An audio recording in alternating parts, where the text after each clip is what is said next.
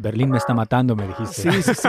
De verdad. Es no, que, muchos- Y desde que me mudé y dije, ¿qué está pasando? Este, o ya, ya envejecí muy rápido o, o el mismo clima es lo que me está matando. Y puede ser por la alimentación, puede ser por el clima, puede ser por la actividad que yo tenía. Una época en la que me acuerdo que te había pasado algo y se te había como paralizado un poco de la cara de la y cara. perdiste mucho peso y te vi de repente y dije, ¿qué te pasó? Estabas más delgado con la media cara paralizada y dije, ¿qué te ha hecho Berlín? Claro, el meme de Berlín, ¿viste? Antes Berlín, Sí, después sí, Berlín. Ajá, sí, Tal cual. exactamente, tal cual. Pero sin drogas, eso creo. Claro.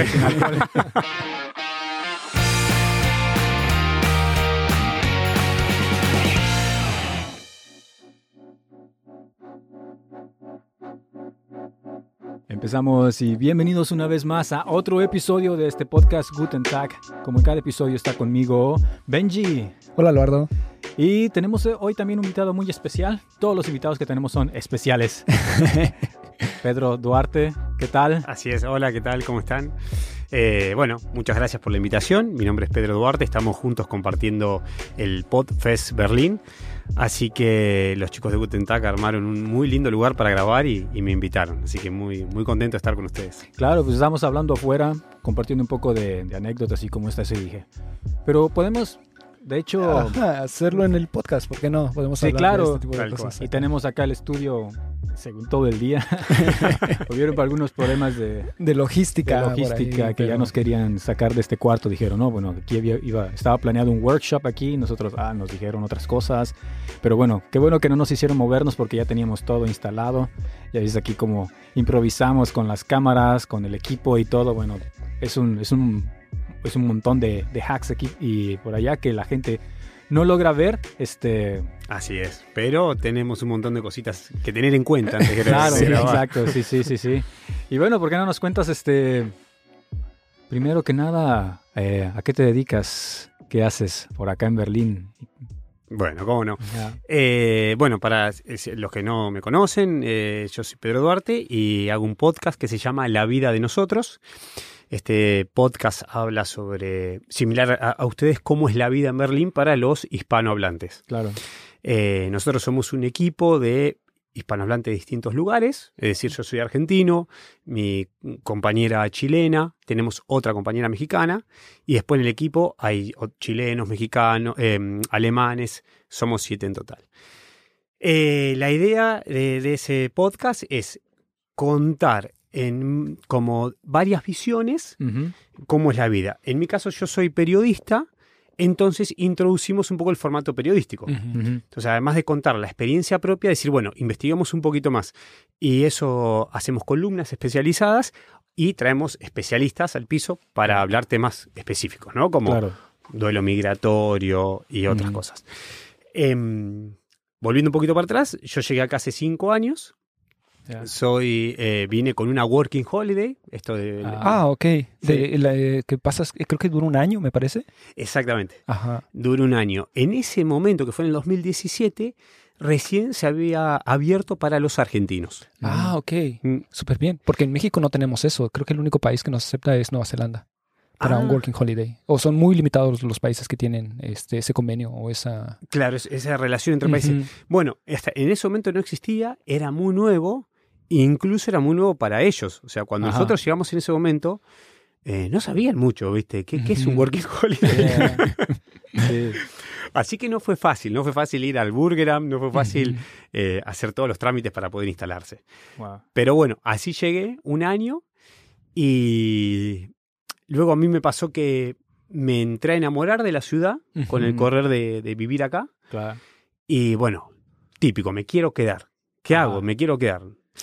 Y ¿Fue posible extender esa visa o, o cambiar el estilo, el tipo de visa a una donde te pudieras quedar? ¿O, o qué tan fácil o complicado fue eso? Bueno, fue bastante complicado, justamente por esto que les cuento, que hasta ese momento no había mucha información. Eh, claro, cuando voy a pedir quedarme, eh, bueno, ¿cómo lo hacemos? Yo en ese momento eh, estaba trabajando en un restaurante y digo que como soy periodista hago marketing y bueno, la gente del restaurante me hizo una carta diciendo que además de trabajar como servicio, también a- ayudaba con el tema del marketing y la difusión. Bueno, me dijeron, no señor, usted eh, es periodista, no, eh, trabajar en un restaurante no puede, pero en este momento le vamos a dar tres meses más para que pueda buscar trabajo de lo suyo. Lo más gracioso fue que, bueno, me dieron esa posibilidad muy rara y cada tres meses me lo iban extendiendo. Ok. Eso pasó cuatro veces, tres veces, perdón. A la cuarta, el, el cuarto funcionario me dice, no, esto estuvo todo mal. O sea, todo el año estuvo todo mal. Ah, sí. Así, así. Así que a partir de hoy, señor, usted no puede trabajar más. Wow. ¿En serio? ¿En serio? O sea, tú seguías trabajando en el restaurante mientras te extendían cada Exacto. tres meses. Ok. Me extendían la visa, que tenía las mismas condiciones, podía seguir trabajando. Uy, de un día para otro, no, no podés más. Bueno, imagínate, tenía, ese día tenía que ir a trabajar. Llamo, no puedo trabajar más, no sé qué. Wow. Eh, y bueno, ahí, eh, gracias a mi hermana, ella juntó los papeles para hacer la ciudadanía italiana. Mi, mi abuelo era italiano. Y bueno, ahí hice esto de irme a Italia unos meses y Ah, finalmente ok. sacar la- el pasaporte europeo. Tuve esa suerte. Sí. sí. Mm, Y a partir de ahí, bueno, ya todo cambió porque ya con pasaporte europeo no hubo más problemas de este tipo. Ujú. Ok, entonces en teoría la visa working, ¿cómo es? Wo- Working Holidays. Working holiday no puedes extenderla, es un año y, y ya. Un año y ya está. Sí. Ok, ajá. Entonces ahí tuviste suerte de lo. de Pero que sí, se pero qué curioso, con toda la burocracia alemana, Ujú. que te extendieran esos tres meses y luego otros, o sea, tres veces te pasó. Tres veces. Wow. Y me acuerdo en ese momento iba temprano a hacer cola a las, eh, no sé, 8 de la mañana para pedir un Ajá. turno y recién me Sí. atendían a las 4 de la tarde. Wow. Y así, sí, se sufrió. Sí, bueno, las ganas que, que habían de quedarse por acá entonces. tal cual. Pero bueno, entonces una ventaja esa de entonces poder comprobar que tienes que tenías ascendencia italiana y, y por medio de ahí te dieron la La, la ciudadanía, sí, la verdad que eso Ajá. fue, mm, fue una ventaja muy grande. Sabíamos que lo podíamos hacer, pero nunca habíamos juntado los papeles. Y cuando lo ponemos a mirar, como es mi abuelo directo, fue fácil. Abuelo, mamá, yo. O sea, la línea era sí. corta. Sí, sí, sí. Eh, así que por suerte mi, mi hermana encontró todo, lo traducimos los papeles y ahí me fui a Italia tres meses. eh, ¿En Que dónde me en f- Italia? en Perugia. ¿Dónde queda eso? Perugia queda al norte de Roma, en el medio de Italia, o sea, no- Ok. no, tiene costa, en el medio medio, Ajá. y es una ciudad universitaria, muy famosa. Ok. Yo no sabía esto, pero bueno. Eh, y fue ahí porque en ese momento eh, se decía que salía más rápido. Así Ajá, que yo limitado, con dinero, con que no puedes trabajar porque estás en negro, y todo Ajá. fui ahí. Y bueno, salió. Wow. Pero estuviste ahí viviendo a ver qué pasaba con tu con, con lo poco que te quedaba de, Eh, de Exacto. dinero. O sea, decir, bueno, tengo este monto, Sí. tengo que dividirlo durante tres meses, eh, tengo que irme a vivir a este lugar Ajá. y así empezar el proceso. sí. Uno presenta la carpeta, eso después de una semana te mandan una notificación que empezaste tu proceso. Bueno, en 20 días hice todo lo que era burocrático en Italia. Y después esperar que las embajadas de Italia y Argentina se conecten para decirme si es verdad este señor eh, tiene descendencia italiana. Ok. ¿Y no te dijeron nada del idioma? Eh, no, no te exigen el idioma. Ok, eso es bueno, porque si no, aparte hubiera sido aprender italiano. Tal cual, aparte de gracioso. Lo más gracioso es que, bueno, no hablo italiano y en esos tres meses me puse a estudiar alemán, porque mi objetivo era vivir en Alemania. Sí. Entonces, claro, estuve en Claro. Italia sin hablar italiano. Ya. Pero bueno, por lo menos así ya no tuviste que lidiar con la burocracia migratoria de Alemania después de eso, ¿no? Exactamente. Sí. Ya después Te vine, me instalé como europeo, nunca más problemas de ese tipo. Claro, claro. ¿Y cómo surgió la idea de, de empezar este el podcast La vida de nosotros? Bien, ahí empezó porque, bueno, siendo eh, periodista y comunicador, eh, pasa esto, ¿no? Cuando hablamos del duelo migratorio, hablamos del duelo de estatus y del duelo de profesión. Me pasó que por no hablar alemán, me costó mucho inser- insertarme o encontrar un trabajo de lo mío. Ya. Eh, entonces, después de hacer la ciudadanía italiana y de estar acá tres años haciendo gastronomía o cosas que por ahí no tenían que ver con mi profesión, eh, llegó la pandemia. Y cuando llega la pandemia, eh, lo que me dio a mí, si querés, en un lado positivo, fue el tiempo. Y con ese tiempo dije, yo quiero volver a mi profesión, quiero hacer lo que me gusta. Y ahí con un amigo que es Eric, que es el, el editor, el técnico del podcast, eh, lo empezamos a pensar, a diagramar. Eh, así que la, la razón fue volver a, a sentirme bien conmigo mismo. Ahí volvimos a, eh, volví como a proyectarlo, lo empezamos a armar, eh, empecé a buscar gente a través de Facebook, tuve mucha vergüenza, al principio dije, viste, voy a postear en los grupos de Facebook, hola, me gustaría hacer un podcast que Ujú. con alguien, busco una Sí. voz femenina, digo, me van a matar, ¿Qué decís, flaco? Bueno, y por suerte, no, muy buena aceptación, que incluso tuve como hasta 20 mensajes de personas diciéndome me gustaría participar. Ah, qué bueno. Eh, bueno, y así encontré a las personas, que una es Macarena, eh, la otra es eh, Claudia y Barbie. Primero fue Barbie, perdón. Ajá. En ese momento estábamos pensado, yo había pensado como ustedes, de a dos. ¿sí? Un, co- un conductor y una co-conductora. Cuando conozco a Barbie, me doy cuenta que iba a ser, iba a aportar mucho. Entonces, digo, bueno, ahora tengo que armar un esquema de tres. Yo sabía que ella, por su, por nuestra diferencia generacional, no podía ser, no podíamos ser conductor y co-conductor. Pero sí podía dar una voz muy interesante. Entonces ahí en- después encontré a Maca y armé este esquema de tres personas para hablar frente al micrófono. Y bueno, así nació. Ah, Nosotros nunca nos hemos animado a postearlo en los grupos de, No. de mexicanos De o de hecho- latinos. de Siento hecho- que siempre hay hate en, en- en la comunidad y que vamos a postear el, el- el Sí. podcast ahí y van a decir, aquí solo es para anunciar este eh, ofertas de trabajo, exacto. comidas Ah. o departamentos. No, y es que también nos ha pasado que hemos visto unos y nos da pena ajena. Entonces nosotros mismos pensamos, este, ¿qué tal, ajá, ¿qué tal si nosotros también causamos eso, Eso. en esas personas? Sí. Entonces, Sí, o, sí, porque... o que nos digan, están siempre muy mal informados, chavos. Ajá. Bueno, infórmense mejor. sí. ah, Romper ese miedo es importante. sí. Porque yo creo que lo cuando uno hace algo y lo, y lo quiere hacer con ganas, equivocarnos equivocamos todos. Y si uno no hace, no te puedes equivocar. El que, que critica generalmente es porque no está haciendo. O sea, no sé, Sí, o sea, ¿no? sí. Digo, a mí me- yo pensé igual que ustedes y me daba mucho miedo. Y después con el correr del tiempo y haciéndolo, eh, fue más la aceptación y la buena voluntad de la gente que en realidad los haters, si crees. Claro, ya, ya. Sí. Claro. Sí, eh, de hecho nosotros hemos recibido ah, mensajes diciéndonos, oye, este, nos gusta mucho tu podcast, Claro. este, nos ha ayudado mucho, oye, me gustaría escuchar esto y la verdad, eh, a mí me, me causa Nos alegría, o sea, es- me da ¿no? gusto. Sí. Cuando al principio eran solo nuestros amigos de México los que Claro. lo escuchaban. No, y ni siquiera mis amigos. Mis amigos, eh, yo en mis redes sociales dije, si mis amigos se enteran de que estoy haciendo un podcast, es por otro lado.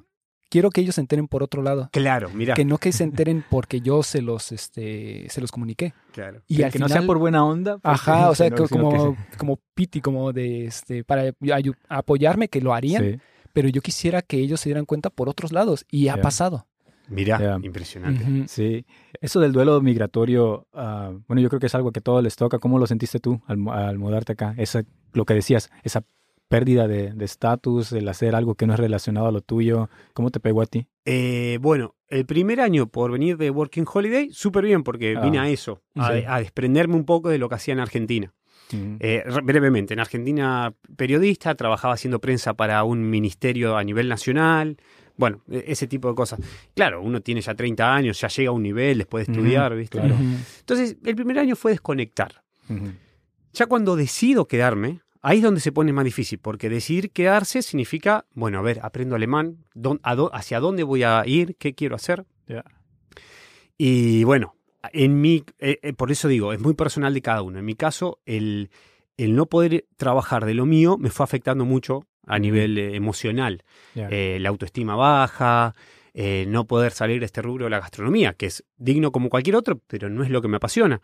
Y bueno, es, viste, trabajar ocho horas todos los días de algo que no te gusta, duele, duele bastante.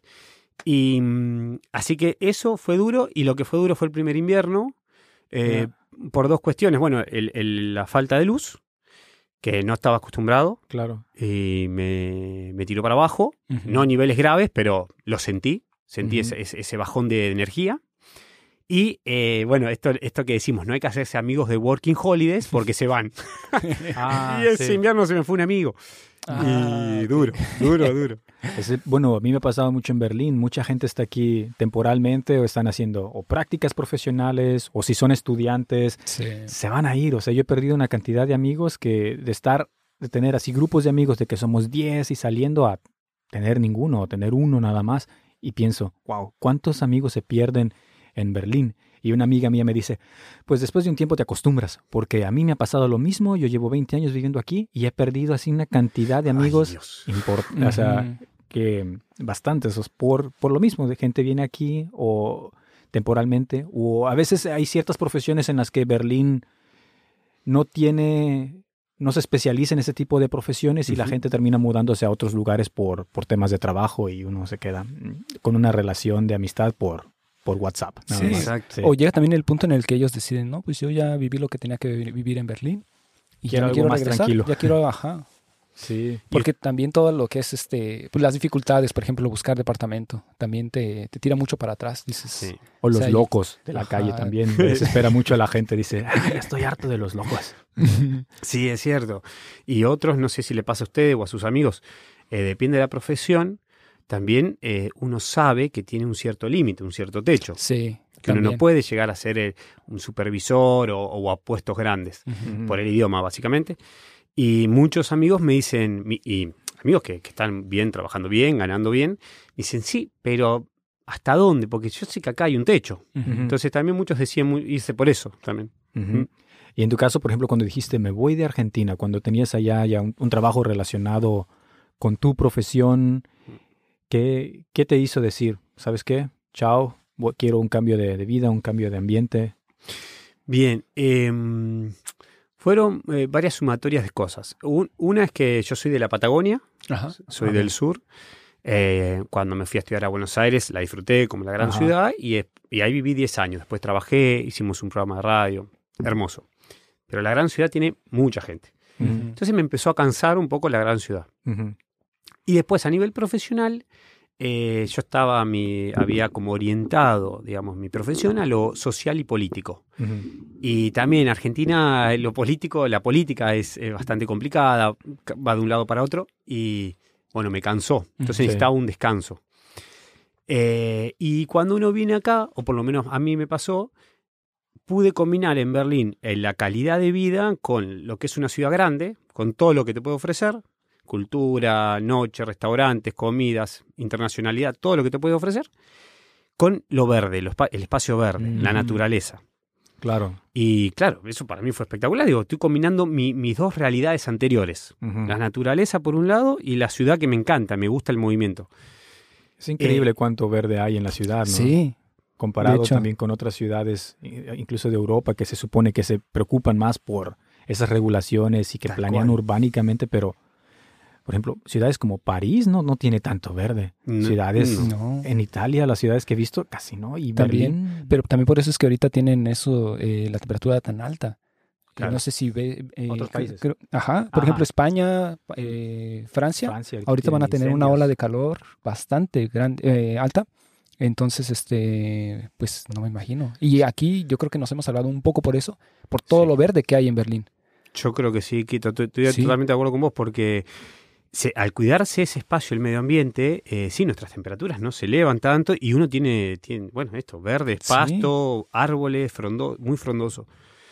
Y es que para donde vayas, o sea, tú puedes agarrar cualquier dirección en Berlín Sí. y vas a encontrar verde, vas a encontrar parques, vas a encontrar este los bosques están aquí a la vuelta de la esquina. No hace decir, falta no hace irse falta- ni, una, ni viajar una hora. Ajá, en bicicleta, 10 minutos, Ujú. estás en un lugar. Sí. Por ejemplo, de aquí de, de Friedrichshain, estás en todo esto del Müggelsee y toda esa zona en 20 minutos. Exacto. Estás en Grunewald también 20 minutos, media hora en el, en el tren. En el tren. Claro.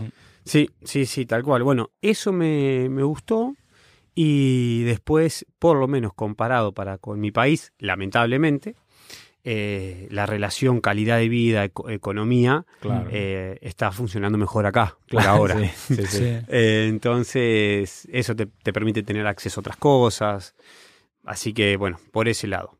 Y después tuve la gran suerte de que armé un lindo grupo de, de gente, de amigos, y eso por suerte te contiene y también es importante. O sea, hay que ponerlo Sí. en la balanza porque eh, es- ese sostén eh, diario, cotidiano, somos todos latinos también, eh, nos, nos hace sentir bien y nos permite eso. Che, estamos mal, me siento mal. este, bueno, y esa- ese acompañamiento también me hace feliz. ¿Te conectó, cuando estuviste haciendo el podcast, te conectó más con la comunidad este, hispanohablante?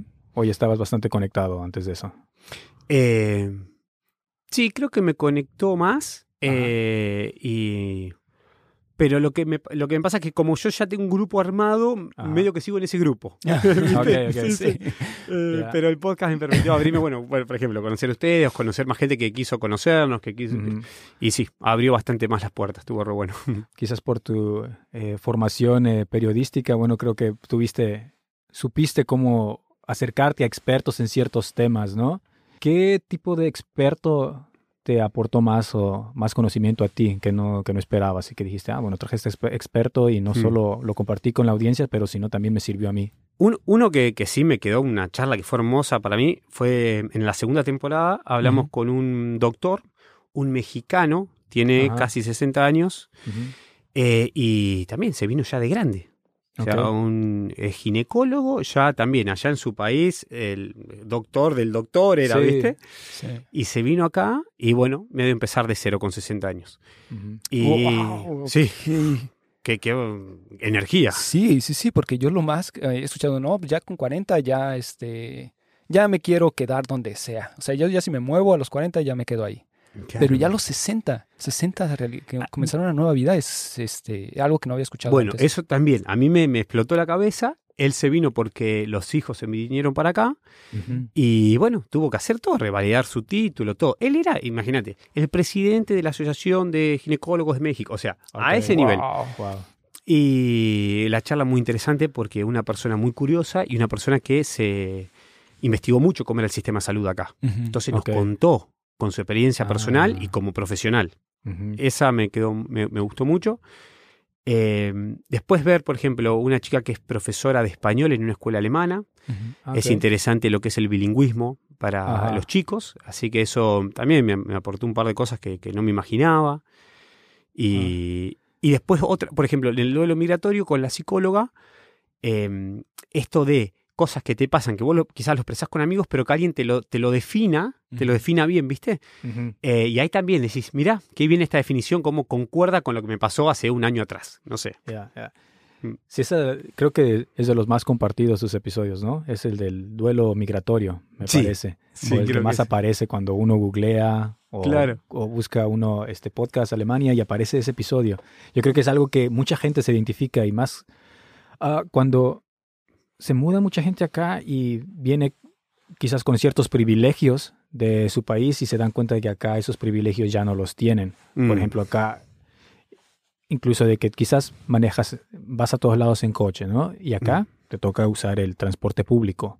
O gente que en Latinoamérica tiene alguien que les ayuda en la, en los, en la limpieza doméstica, o quizás tienen gente que les cocina y llegan acá y no, tú tienes que hacerlo todo. Exacto. Sí, entonces desde ese tipo de cosas se, se, se cambian el chip a, ok, ya no estoy en esa burbuja de, de, De privilegios, confort, de, de confort. privilegio. Sí, claro. Exacto. Que aquí en Alemania, pues, solo los, solo hay ciertos estratos sociales muy altos que tienen acceso a todos esos privilegios. Pero aquí, aún ganando bien, no los tienes porque la No, cultura es diferente. La- exacto, y no creo que no los eliges. O sea, cuando logras hacer el chip y entender que acá quizás no los necesitas, no- bueno, no lo sé, pero es verdad, hay que cambiar ese chip. Veo mucha Sí. gente que, eh, perdón, eh, no sé, voy a hablar de los argentinos o Sí. algunos que vienen y, y sí, viste el auto, o que creen que eh, son más cancheros, entonces tienen acceso a algo. Y acá te das cuenta que no. Entonces es, es difícil chocarse contra eso. Dicen por ahí, por ejemplo, que un país rico o un, o un país muy bien desarrollado no es el donde eh, los ricos usan autos, sino donde los ricos, pues, hasta los ricos usan el transporte público. Tal cual. Tal y cual. así es. Así me pasa. Yo tengo un amigo que después de tiempo me di cuenta que él sus, viene de familia este, buena de dinero, ¿no? Sí. Tienen dinero. Pero él no, no lleva esa vida ostentosa como lo, por lo, como lo hacen en Latinoamérica. Él maneja en metro, él se viste normal, mientras que en Latinoamérica alguien que tiene mucho dinero les gusta este, mostrarlo, les gusta ser, como se eh, no sé cómo, farol le decimos en México, no sé qué. En argentino creo que es el cheto. Cheto. Cheto, sí.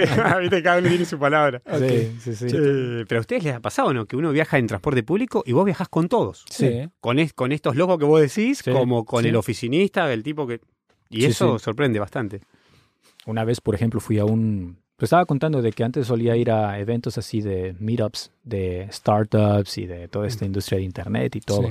Sí. Y había en una, un- una plática que iba a dar un inversionista, ¿no? Entonces estaba hablando de todo el capital que mueven y qué empresas invierte. Y, y ya cuando nos fuimos del evento, pues ya todos nos íbamos a... Unos iban en bici, otros iban al, al metro. Y el señor, este inversionista de dinero, juntos nos fuimos al metro. O sea, él, él toma el metro, no importa cuánto dinero tenga, él... Tomó el metro contigo, Sí, claro. exacto. Ajá. Qué loco, claro. Quizás Claro. en nuestros países estamos acostumbrados a que ese señor se suba a un auto negro. Sí, no, que- Con chofer. Con chofer, exacto, sí, sí. O sea, él no lo va a manejar, él le van a abrir la puerta y va, este... Sí, sí, sí, exacto. Ya. ¿Qué otras ciudades de Alemania has vivido? ¿Solo has vivido en, en Berlín? Sí, por ahora en Berlín. Debo reconocer que soy bastante ignorante en cuanto a cómo es vivir en otros lugares en. Alemania. Lo poco que he conocido viajando o, o conociendo así, como turista, eh, creo, hablando de sin saber, que no sé si podría vivir en otra ciudad alemana. Lo sí, es lo que sí. yo también pensé cuando llegué aquí. Dije, o es Berlín o no es. O no es, Sí, es- no, no, no, no, no me imagino yo en otra ciudad. Hamburgo, todo. Hamburgo No, a veces, ¿no? Yo creo que no. ¿No? ¿No te gust- ¿Fuiste a Hamburgo? Sí, fue Hamburgo. Sí, yo a veces, Hamburgo como que llegué a pensar, es como un, se parece un poco a Berlín, pero se me hace muy lejos y muy frío. O sea, Claro. siempre lloviendo y te llega todo el frío del mar, como que, digo, ah, no. Pero de ahí no. O sea, es ¿No? raro, ¿verdad? Ujú. ¿Y ustedes cómo, toda esta parte, la parte de, de aceptar el duelo migratorio, sus profesiones, cómo lo vivieron? Ah, yo me sigo quejando. Vos te sigues quejando, sí, bien. sí, sí, no, jamás. faltan otros cinco años para, para decir, Sí, sí, no, yo, el clima es lo peor. Este. y ya. Y es que fíjate, venimos de un lugar que, que, que estábamos hablando con él. Es que, y es que yo estuve de vacaciones en Italia, ¿no? Y un Ajá. calor insoportable. Y estaba diciendo él, es que tenemos un clima perfecto en nuestra ciudad. Porque lo más caliente que es es 32 grados y quizás un par de días en, Ajá. ahí en el mes de que, Sí. mayo. Y ya, Y ahí- y ya tener 25 grados durante el día en invierno, Es lo pues normal. eso es perfecto. ¿Qué, Claro. qué no soñarían aquí los alemanes y- por tener eso? Totalmente. Sí, y- Entonces. Y, la este, media, la temperatura media, yo creo que es 27, o sea, Sí. 100 promedio, la más alta. Y la más baja, o la promedio baja, es como 15 grados. Entonces estás en un rango en el que te acostumbras a que si está un poquito más caliente, estás de, ah, qué calor. o llegas aquí en invierno y dices, ¡buah, qué frío! Y es triste porque siendo una ciudad tan bonita y con tanto, o sea, con el clima tan bonito y el paisaje también está bien y todo, este, no hay trabajo. Ah, donde Eh, hay venimos. sí. inseguridad. Sí. Perdón, ¿de qué ciudad vienen? Morelia. Bueno, yo soy de la Ciudad de México, Sí. pero eh, mm, cuando estaba más chico en la preparatoria nos mudamos a Morelia y desde Ahí. ahí viví hasta que me mudé aquí. Sí, ahí no fue que nos Entonces, ahí conocimos. Nos conocimos y todo. Entonces, esa ciudad, todavía la Ciudad de México igual tiene un clima pues bien, está Sí. bastante agradable y todo, pero... Y Morelia está más bonito, pero pues tiene muchas decadencias de, No hay este tipo de trabajo, cosas. no hay Y trabajo. O sea, un trabajo, el, el sueldo promedio ahí es de, ¿qué será? El equivalente, 300 euros, el, el sueldo promedio. Y Claro, y ahí, y ahí viste que duele eso, porque vos decís, ahora uno es más fácil viajar y uno Sí. tiene la posibilidad de elegir dónde vivir. Entonces, cuando uno entiende eso, creo que vienen más problemas, porque eh, decís, Sí. bueno, ahora tengo que decir, quiero ganar más de 300 euros porque lo puedo hacer en otra ciudad, costo, eh, lejos de la familia o de los amigos. Ya. Ok. ¿Qué Eh, valoro más? ¿Qué es Exacto. lo que más? Ajá. Y hay que aprender a convivir con eso. Pero sí, es doloroso que, que todos terminemos yéndonos a, a estos lugares que, bueno, ganamos mejor dinero o vivimos. O mejor. vivimos mejor. Este, Quiero, pero- quiero hablar sobre un tema. Ustedes son amigos de allá. ¿Quién vino primero? ¿Vinieron juntos? Eh, yo me vine primero. eh, bueno, estábamos hablando, de hecho, en el, en el episodio anterior, el que ya grabamos, cómo fue que se nos vino la idea de venir a Europa. Hicimos un viaje juntos, del típico viaje universitario por Europa. Dijimos, Ah, somos, somos jóvenes y estamos estudiando antes de que empiece la vida real. Pidamos un préstamo y nos lanzamos a Europa y ya cuando empecemos a trabajar vemos cómo pagamos el préstamo. Y así fue como nos venimos. eh, la primera vez nos gustó. Yo creo que a mí me, me gustó más que a él.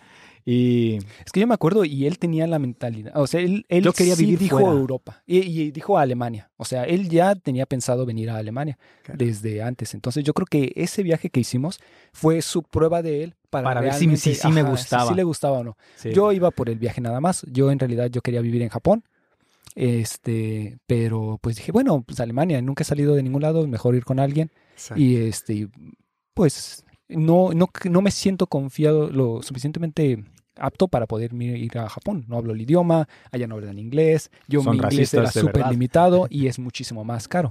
Ya. Entonces dije, bueno, una forma de salir, eh, Alemania. Entonces para los dos fue como una prueba. Para él, para conocer el país y para mí, si puedo viajar y conocer otros lugares porque era la primera vez que iba a salir.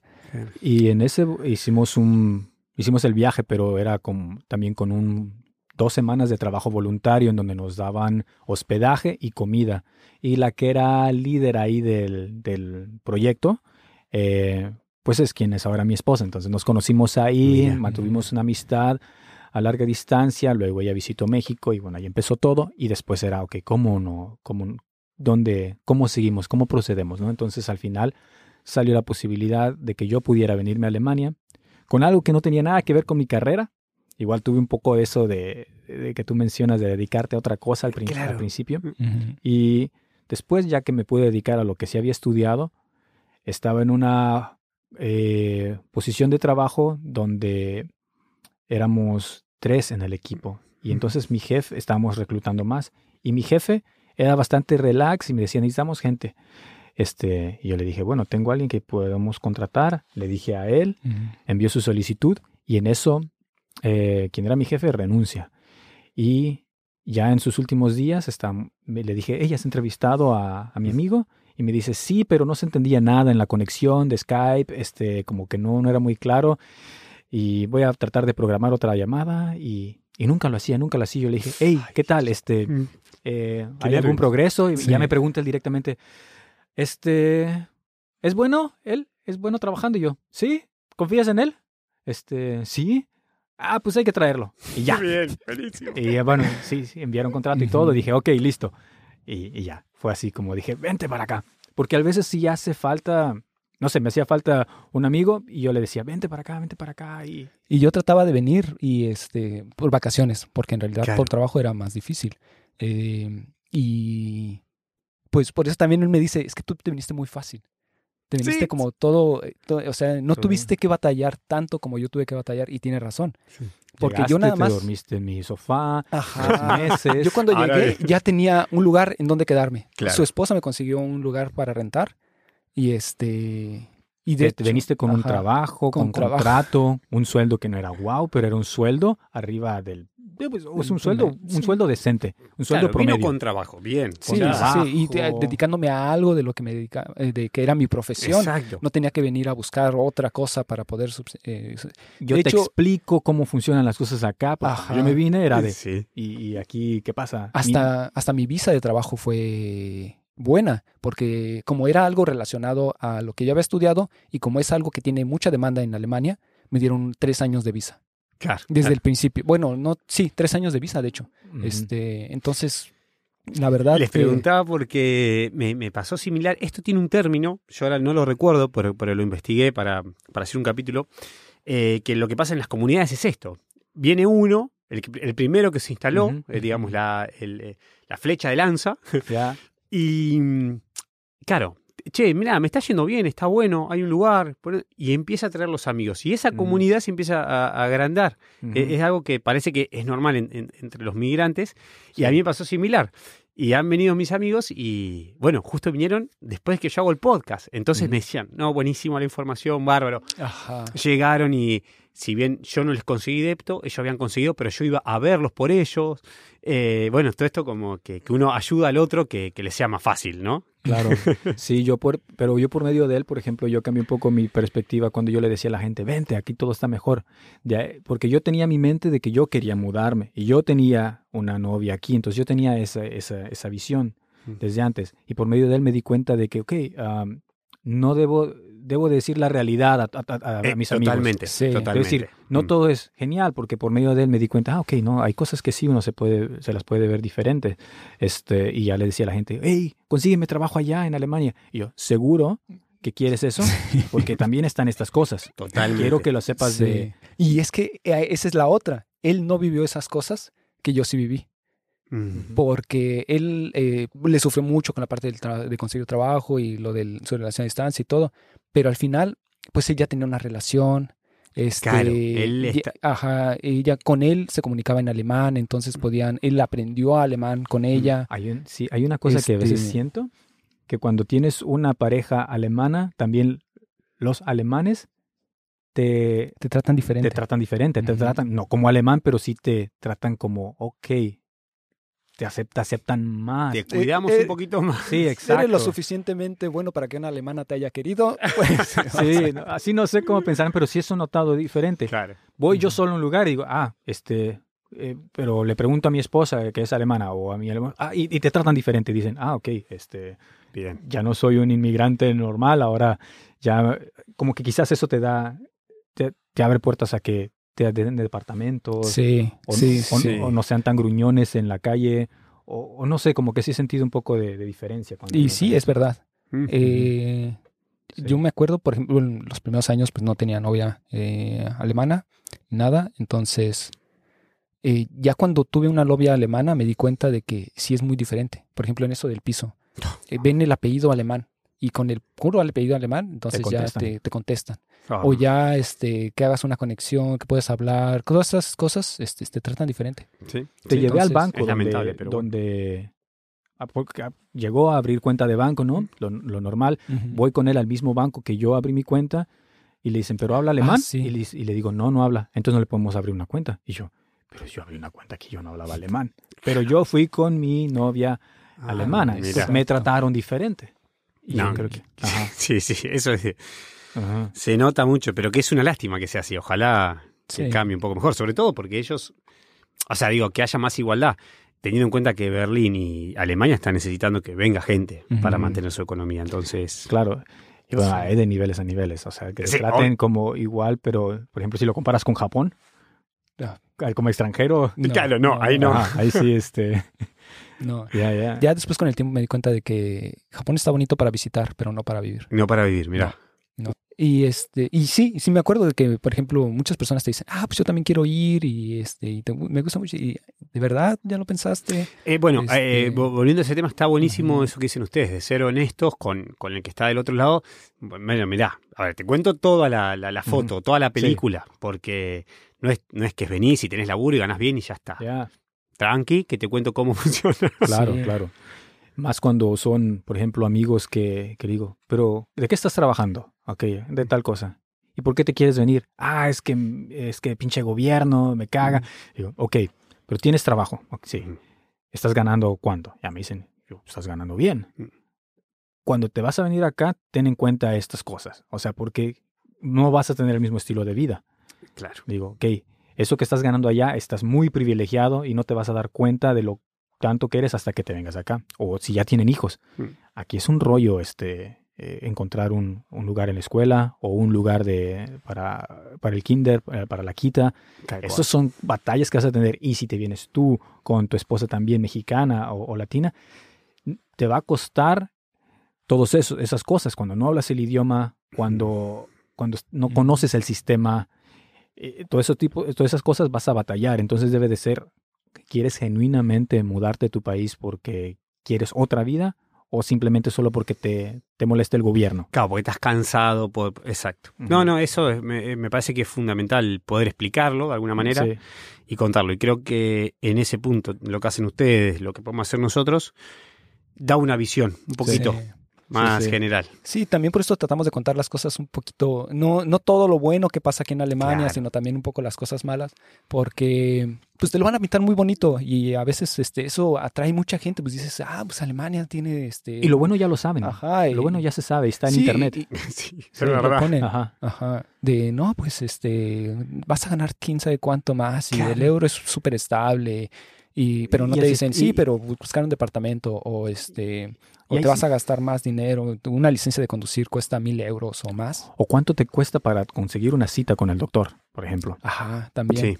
O sea, Ah, Miren, miren, bueno, sacás un tema que está bueno que lo vengo analizando esta semana y eh, permítame compartirlo. Sí, sí, sí. Eh, esto, perdón, vuelvo con el capítulo ese, el duelo migratorio. Eh, hablamos que hay siete y uno de esos es el riesgo físico. Yo hasta ese momento digo, bueno, riesgo físico, ¿por qué? Porque, ah, porque no tenés la vitamina D, porque digo, bueno, no, no, no, no lo entendía bien si querés, o sea, lo entendí, pero no, no me llegaba.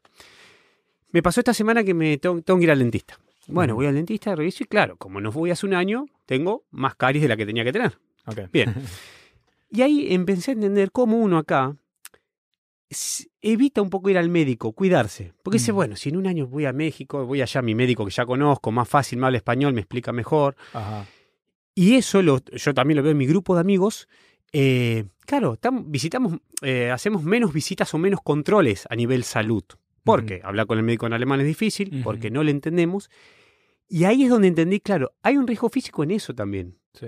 en no cuidarse. Yo en Argentina, como tenía mi dentista, iba cada seis meses, entonces nunca era tan grave. Y de repente dije, uh, mirá. Eh, y eso también me pareció interesante. Y no solo eso, también el clima eh, tiene un efecto, el, el clima, la alimentación, La alimentación. entonces, tu estilo de vida tiene un efecto eh, en ti. O sea, aquí es diferente. A mí lo que me pasó es que el frío me afectó mucho en el cuello, por ejemplo. Y eso yo no lo sabía. O sea, no me di cuenta hasta que viví aquí. Mirá. Porque Los músculos se te estentaban. no, el, la... ¿cómo se- El am- no sé. ese- No me acuerdo del nombre ahora mismo. Una cosa en el cuerpo. Pero digamos, esos se contraen y se expanden. Sí. Entonces, con el frío se, se contraen.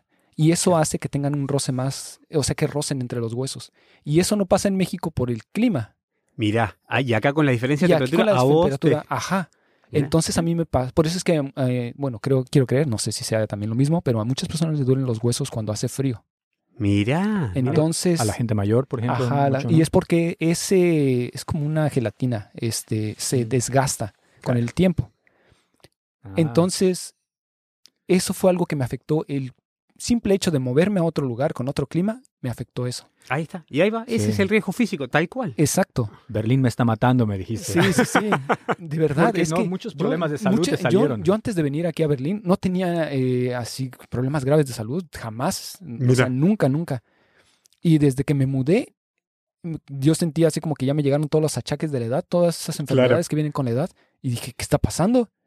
Este, o ya, ya envejecí muy rápido, o, o el mismo clima es lo que me está matando. Y puede ser por la alimentación, puede ser por el clima, puede ser por la actividad que yo tenía. Hubo una época en la que me acuerdo que te había pasado algo y se te había como paralizado un poco de la cara de la y cara. perdiste mucho peso y te vi de repente y dije, ¿qué te pasó? Estabas más delgado con la media cara paralizada y dije, ¿qué te ha hecho Berlín? Claro. El meme de Berlín, ¿viste? Antes Berlín, Sí, después sí, Berlín. Ajá, sí, Tal cual. exactamente, tal cual. Entonces, Pero sin drogas, eso creo. Claro. Eh, no, tal bueno. A mí me pasó algo similar y es que eh, por mi tipo de piel, en, en- cuando vivía en la Patagonia, como es un lugar seco, eh, me picaba más o alergia. Acá, como no es tan seco, se me fue. Mm. Pero tengo alergias que no había tenido antes. Entonces llega la primavera y estoy Mm. con una alergia impresionante, Ujú. que en Argentina no me pasaba. Porque O sea, no, quizás no están ese tipo de árboles. o no hay tanto, Exactamente, sí. exactamente. Ajá, me pasa lo mismo a mí también. eh, la También. alergia y es por... y con la piel, a mí lo que me pasa es que se me reseca la piel y me sangran las manos. Mira, Sí, o sea, se me, se me, sí, se me cuartean las manos mira. Ajá. y me empiezan a sangrar. Y eso, Por- o sea, te pasa acá y allá no te pasa. Allá nunca me había pasado. Eso es algo que me pasó aquí y Es muy interesante. Sí. Es muy interesante eso. ¿sí? Sí, sí. Ento- Entonces, sí. Sí, entonces eso es lo que... El riesgo de la El, salud. el riesgo físico de la salud, sí. Sí. Nos pega también. Claro, ¿no? Sí, entonces ese tipo de cosas son las que siempre nosotros tratamos de ser, de ser este, directos con la, con la gente. y ¿no? de compartir, claro. Sí. Exacto. Bueno, Mm. nosotros decíamos en el podcast eso, que, que supongo que pasen no solo en Berlín, sino cuando uno migra, eh, es como un Lego. De repente te tenés que desarmar y volver a armar en este nuevo lugar, como porque nos afecta el clima, la comida, la gente, la cultura, el idioma. Entonces, que los que vengan, eh, para- es el mensaje es infórmense y sepan que quizás tengan que cambiar muchas cosas de su estructura original. Sí, claro, claro. Sí. Quería saltar a otra cosa. Bueno, Sí. ahora tienes un nuevo proyecto también, eh, que es de Noticias en 10. Sí, Cuéntanos un poco del proyecto. bueno, muchas gracias por preguntar. Eh, se llama Berlín en 10. Ujú. Eh, es un podcast exclusivamente de noticias en 10 minutos, eh, semanal. Entonces nosotros todos los martes eh, informamos qué pasó la semana pasada, qué puede pasar la semana que viene en 5 minutos y luego tenemos 5 minutos que lo hace una chica colombiana, ella es periodista de la Deutsche Welle. Ah, la sigo a ella en, en- en Instagram. Ah, Sí. Sí, ella está conmigo Sí. y ahí lo hacemos los dos y ella Ah, hace la parte de eventos. Ajá. Ya. Entonces se llama Berlín en 10 y en 10 minutos te contamos noticias y eventos. Ajá. Eh, conversaba con él hace un ratito que, bueno, se me hace difícil la parte de, yo soy el que, el que edito y escribo la, la columna, y ver qué es interesante para nosotros que somos eh, inmigrantes hispanohablantes. Entonces, lo hacemos por eso semanal. Me gustaría ver si lo podemos hacer con más frecuencia, quizás dos veces por semana, pero claro, quizás no hay tantas noticias que a nosotros no sean tan relevantes para nosotros. Sí. ¿Viste? Pero bueno, espero con eso ayudar a que también estemos un, un poquito más conectados con el contexto. Si Claro. no, también estamos medio como en una, en una burbuja, que no sabemos qué pasa, ¿no? Sí, cuando sale algún nombre de, de algún político, o sea, si uno no se informa, eh, si uno no sabe alemán y no le interesa, está difícil saber quién es el canciller, ¿no? Pero por lo menos este, tener algo en el idioma y que te resume las noticias relevantes, puede uno integrarse poco a poco. Sí. Sí, Sí, porque, por ejemplo, yo consumo más noticias de México que de aquí de Alemania. Bueno, Entonces, tal cual. por eso. Si a veces tú me dices este, datos que, ah, ya viste lo que pasó en tal lado, o tal nombre de tal político, y yo no, y yo soy de, ¿y ese quién es? Yo solo me sé así los, eh, los influencers, Ajá. pero de nombres de políticos de México ya, ya no me sé, solo sé quién es presidente y ya. Claro. Pero, y, aquí me pasa lo mismo, ahora estoy desinformado de acá, solo sé quién es el canciller, pero ya no sé quién es, eh, eh, quién es el... ¿Qué bueno, partido está y qué están decidiendo, qué no? o, ajá, Ajá. quién es, quién es el ministro de tal cosa y esto y todo eso, y me, me pierdo. Sí, Ajá. bueno, por eso es, es la idea de que sea de Berlín, de donde vivimos nosotros. Eso también es, es para también empatar en, en nuestro podcast, si querés, o en nuestro canal, eh, nuestra audiencia de allá y la audiencia de acá. ¿Sí? Sí. Y mm, bueno, claro, entonces empiezo a buscar noticias que nos sean, que nos puedan servir. ¿Qué está pasando con el tema de los departamentos? Eh, esta ley, si finalmente van a bajar de precios, si no. Bueno, entonces eso creo que es importante. Llega el verano, que se abrieron los lagos, ¿están contaminados, no están contaminados? ¿Hay algún lago que está prohibido? Bueno, sepámoslo. Sí. Eh, no sé, hace El un- ticket de 9 euros. el ticket de 9 euros. Hace un Ujú. tiempo pasó que había gente en los clubes, eh, no sé si dándole droga, o sea, eh, drogando a las chicas. Entonces, bueno, Ah, está sí, bueno saberlo. Che, este fin de semana pasó tal cosa en tal club, tengan cuidado. Claro, claro. Eh, y bueno, y lo que nos pasa, que supongo que ustedes también, o no sé cómo orientan su proyecto, es ver cómo lo logramos mantener en el largo plazo. Y bueno, ahí parte de, de lo que yo tengo que hacer ahora o mi trabajo es empezar a buscar a ver si hay financiamiento, si hay ayuda, si... porque como ustedes ya saben, lleva un trabajo desde lo técnico, desde planificar, desde buscar la información, Ujú. de buscar los entrevistados Claro, y ah, obviamente vamos lo que hacemos, pero... claro. Sí, es bastante trabajo y yo creo que hacer algo así periodísticamente de calidad es, pues es mucho más difícil que lo que, lo que Sí, hacemos. sí. Nosotros, Porque no, nos- pero ustedes quieran, eh, o sea, no sé, se divierten haciéndolo y se nota y está Claro. Es que- buenísimo, es pero que- chicos, es- lleva su tiempo. sí, exacto. Eh, y es que empezó como un hobby, o es nuestro hobby, de Es hecho. nuestro hobby. De hecho, es nuestro hobby, porque, Claro. y siempre lo vamos a tratar de manejar así. Por- Y, Sí, porque Claro, pensar en y, cómo ganar algo, que está el Patreon, que uno puede, que la gente done en, su- en el Sí, Patreon tal dinero, cual. Podría ser la única opción, porque de ahí, si uno está buscando solo temas para conseguir visitas, No, uno, claro, se, no. uno se empieza a desviar de lo que en realidad quiere hacer. Y Sí, entonces ya me está diciendo el algoritmo, ya me está diciendo Google o YouTube qué es de lo que es lo que tengo que hablar y quizás es algo que no me interesa. Pero lo Tal estoy cual. haciendo porque quiero, quiero ganar plata. Y digo, mejor conservemos algo de lo que queremos hablar, de lo que la comunidad este, quiere quiere escuchar. escuchar. Y de la comunidad, de lo que quieren ellos escuchar, sí nos interesa o si tenemos algo que aportar. Si Claro. no tenemos ni idea de lo que ellos quieren, pues no voy a meterme en un tema que no, Ah, que, que- que no sé nada. Claro, claro, Pero, pero sí es, es, eh, importante también a veces ver formas de financiar este, a veces un trabajo grande. Sí, incluso eh, por ahí no tan grande, no hace falta ser tan, ¿no? tan pomposo, pero quizás Ajá. hay herramientas, y esto está bueno, me gustaría a mí también tocarlo por ahí este año, las herramientas que hay desde el Estado. Ujú. Porque quieras o no, hobby, lo hacemos, eh, eh, estamos ayudando un poco a la integración, a esa integración. Mm. Y quizás, digo, sí, sí, decir, no me voy a hacer rico, pero si mismo el Estado alemán o el Estado europeo nos ayuda a, Ujú. a- a brindar esta información, eh, sé que hay de eso. O quizás hay organizaciones, ¿no? O a veces que hay presupuestos para apoyar tal y tal proyecto y uno nada más necesita aplicar y bajar ese recurso, Tal ¿no? cual, tal cual. In- incluso creo que hay muchos de los barrios, según el distrito Mm. o el- la municipalidad, si querés Sí. llamémosle el Burgeramt de cada barrio, tienen también eso. ¿Qué sigue además de tu proyecto? ¿Qué te, eh, ¿Te dedicas ahora al periodismo o cómo va? Eh, con el periodismo, digamos, sigo conectado con Argentina, a veces mandando notas Artículos. o cosas para Argentina, pero, digamos, hoy de lo que vivo, sigo trabajando en gastronomía, aprendí a ser barista, Ah, hago, ¿sí? hago buen café. Ah, Exactamente. Genial. ¿Qué tal el que están sirviendo acá? Muy bueno, Sí, debo reconocer que, que está rico. y, bueno, eh, aprendí esa profesión, así que mientras tanto trabajo de eso. Ah, ya, Sí, perfecto. ¿Te, mm, no te, te arrepientes de haber decidido por quedarte aquí o, o no te arrepientes nunca? Uh, qué pregunta. Eh, no, yo creo que no. Incluso, bueno, conocí ahora a la persona que es mi novia, mi pareja, es, es argentina, cono- la conocí acá. Eh, y no me arrepiento porque me parece que la experiencia está... eh, te aporta mucho, te aporta muchísimo. Obviamente tengo mi día, bueno, nu- nu- nuestro podcast, nuestra canción es Me quedo o me voy, ¿no? Should I stay or Ajá. should I go? Y eso siempre está. Sí. Ahora, arrepentirme no. A veces lo que el arrepentimiento o esa sensación a veces de culpa viene con el tiempo perdido para con los seres queridos.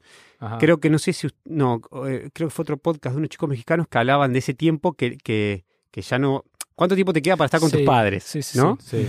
Que, que Em, cada vez que los visitan ya los ven más grandes. Eh, Entonces es como si el tiempo hubiera pasado, Ah. o sea, se, se- como si se hubiera adelantado, porque para ellos ese el momento en el que los dejaron de ver y luego el momento en el que los vuelven a ver, Claro. Y como que ahora puedes contar, o sea, como que en realidad contarías, bueno, ¿cuánto tiempo, cuántas veces más los voy a ver? exacto. Cuando an- eso no lo, no lo, no lo no lo harías. contabas antes. Entonces, digamos, hay muchas aristas, hay muchas veces que uno siente ese- esa especie de culpa o, o esos sentimientos, pero también es real que uno tiene que seguir su vida y hacer su, tomar sus decisiones. Eh, y no, no me arrepiento. No, no, no, quizás en Argentina hubiese tenido otro estatus, hubiese llegado a ser periodista de no sé qué. No, no lo sabemos tampoco. Mm. Pero no, acá conocí gente hermosa. eh, siempre conocer más me gusta, soy curioso. mm, eso me genera más preguntas, siempre más preguntas, pero eh, que- creo yo que es lo que a mí me, me da la chispa, la vida, así que Ujú. no me arrepiento. Excelente, entonces, bueno, última siempre, pero es relacionada. Eh, ¿Berlín para toda la vida? Oh, O, o- o a ver qué pasa. eh, no, creo que saber qué pasa. Y no, creo que no es para toda la vida, en mi caso. Y quizás en un par de años eh, la idea es volver a la Patagonia, a Ah, estar excelente. tranquilo allá. Sí. Bueno. Excelente. Pues este, muchas gracias por aceptar la invitación bastante eh, espontánea. Espontánea, sí. Sí. No, gracias a ustedes, eh, porque bueno, ya hace un montón habíamos hablado, después no, no hablamos más. Y nada, qué lindo momento, qué lindo que consiguieron este espacio. Sí. y Claro. gracias a ustedes. No, muchas gracias. Este, bueno, pues que gracias a Pedro Duarte. La gente que nos escucha, compártanlo, suscríbanse y bueno, que tengan un buen Guten Tag. Auf Wiedersehen. Auf Wiedersehen.